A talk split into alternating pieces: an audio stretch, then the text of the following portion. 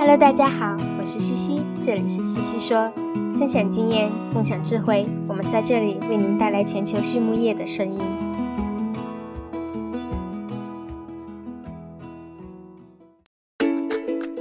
感谢西西说的合作伙伴们：APC 血浆蛋白全球领导者，帮助动物茁壮成长；大地汉克二十八年专注，为动物提供美味与健康；里兰动宝。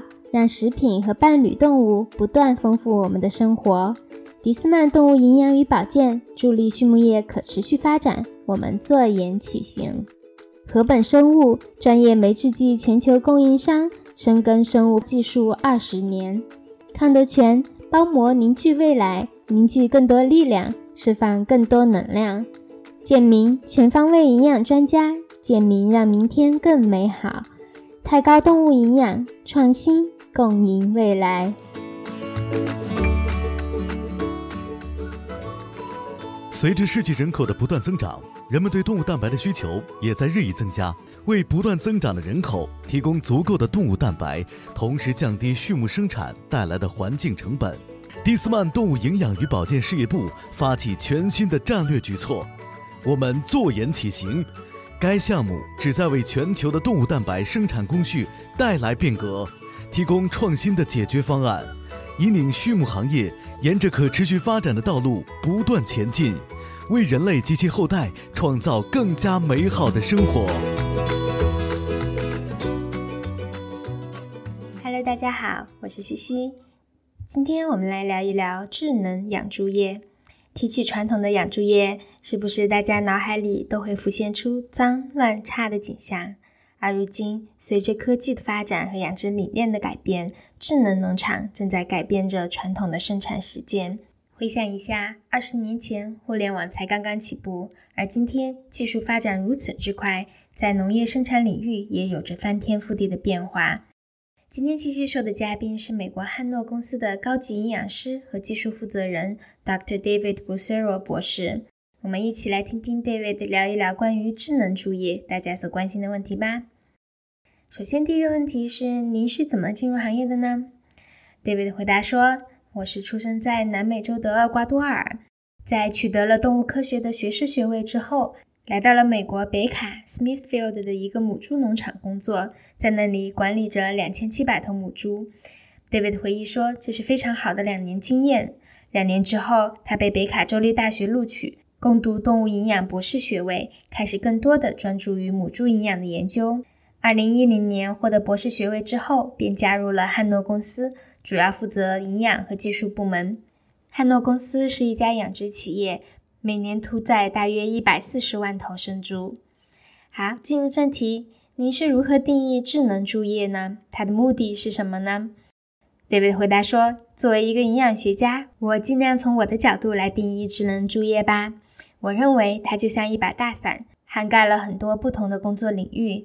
目标呢是想通过新技术的应用，帮助我们更好的监控和管理猪群，提高生产力，改善农场的效率。所以，如果要定义它，我认为智能猪业是一个管理的理念，它将所有的新技术整合到我们现有的农场实践中，以最大化实现动物的生产性能和优化劳动力的需求。那么，智能猪业最需要的是什么呢？David 说呀，我认为我们需要的是融合多方面技术为一体的智能猪业。举三个例子吧。第一个需求是个体水平上的健康监控，智能猪业应该在猪的个体水平上，而不是以圈或者是栏为单位的水平去监测动物健康以及它们对用药治疗的反应。第二个需求是满足动物福利的要求。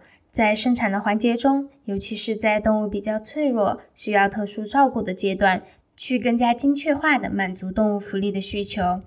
第三点是预测动物的生长和健康，这就像我们现在能够预测明天的天气，我们也应该可以利用智能猪业来预测下个月猪会长得怎么样，健康状况会怎么样呢？好，接下来一个问题是，您认为智能农业的支柱是什么呢？David 说呀，我认为有以下几点：第一，是非常优秀的研究人员和从业人员；第二，是精确的思维和治疗。这个技术是需要基于实时的信息而给予精确的反馈。在营养上，我们想要在正确的时间给猪提供精确的饲粮；在健康上，我们希望在正确的时间给猪们适当剂量的合适的用药。第三点是 Internet of Things，也就是物联网。David 说呀，我把它改一改，叫它猪联网 Internet of Pigs。比如说吧，猪的信息设备传感器。可以捕获大量的数据，并且快速传输到网络，进行数据的处理和实时的用户互动。最终，猪联网会紧密跟踪和模拟每头猪的表现，一旦有异常情况，便会很有效的被识别出来。最后一点，David 说呀，这个制助必须是自动化和机器人劳动，因为今天的行业对劳动力的需求非常的高。我认为未来也不会变得更轻松。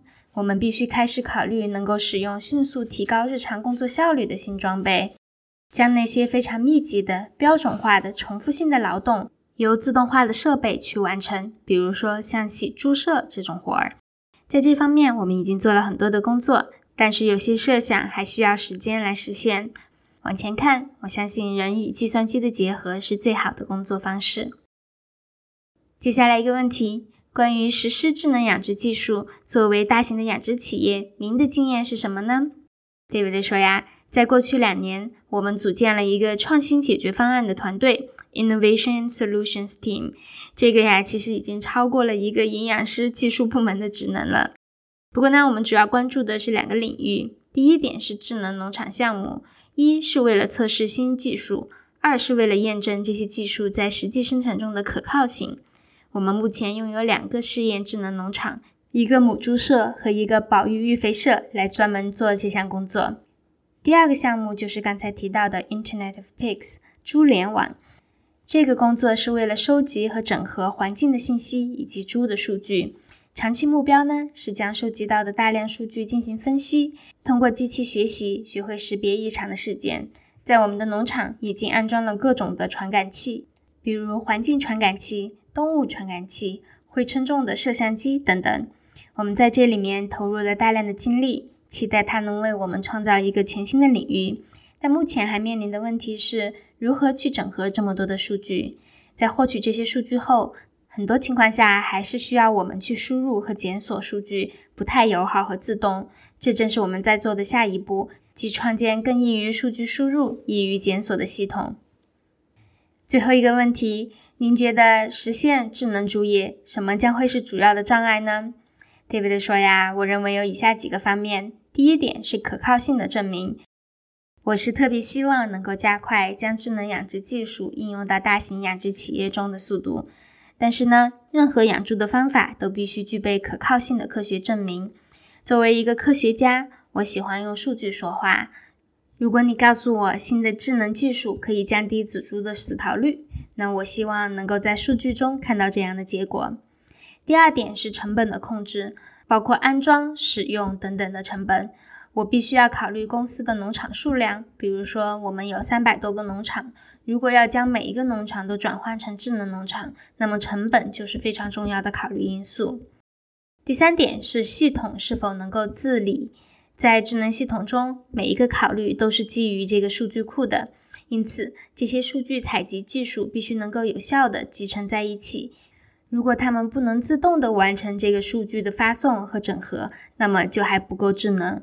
我们不可能为了管理智能系统再去增加人力，因此这些技术必须是能自理的，可以提高劳动效率的。最后一点就是数据的传递。在系统获取所有的数据，完成处理之后，它应该能够通过便捷、可靠、无障碍的方式，将其处理的结果提供给用户，用于生产实践。聊到最后，David 补充说，所有这些智能农场技术能在这么短短几年里产生巨大的影响，是因为它们并不是来自某一家公司或者某一个人，而是来自很多行业、很多企业、很多人的协作。未来我们还需要更多的协作，比如养殖企业应该与信息技术企业联手，借用跨领域专业人士的指导来理解问题，灵活运用技术。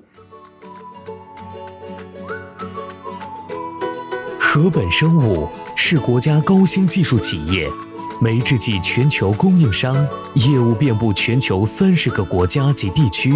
在过去近二十年的发展过程中，禾本生物自主研发生产六十余种单酶，服务于饲料、食品和工业等应用领域。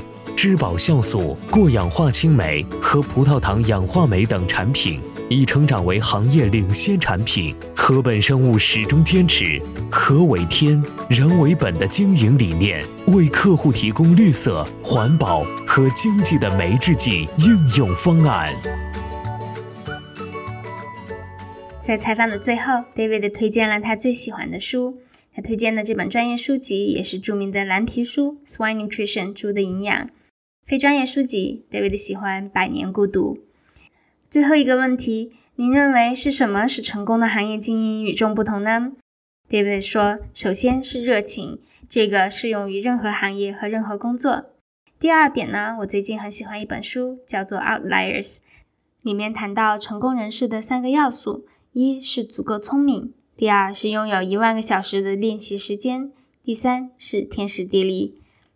David 说：“我很认同。我认为在我们的行业，很多人都足够聪明。我们正在努力的积攒练习时间。当时机合适的时候，我们就已经具备了这三个要素。与大家共勉。好，今天的西西说就到这里，谢谢大家，我们下期再见。”